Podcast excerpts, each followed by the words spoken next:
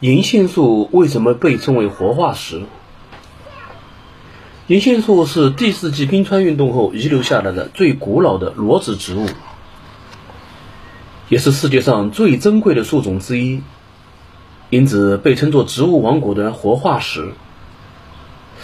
为什么这样说呢？原来在三亿年以前，银杏树就已经出现在地球上了。到一点七亿年前，银杏极为茂盛，银杏林覆盖了地球上大部分土地。在大约一点四亿年前，由于新生植物种类的出现和繁衍，银杏开始衰退。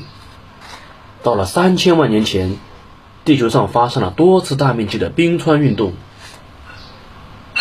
许多植物被冰川掩埋，在欧洲和北美洲。银杏都遭到了灭顶之灾，成为埋在地下的化石。然而，由于我国的山脉多为东西走向，阻隔了冰川，华中和华东一带只有局部受到了冰川的侵袭，因此银杏在我国侥幸的生存下来了，成为我国特有的珍贵树种，被称为活化石。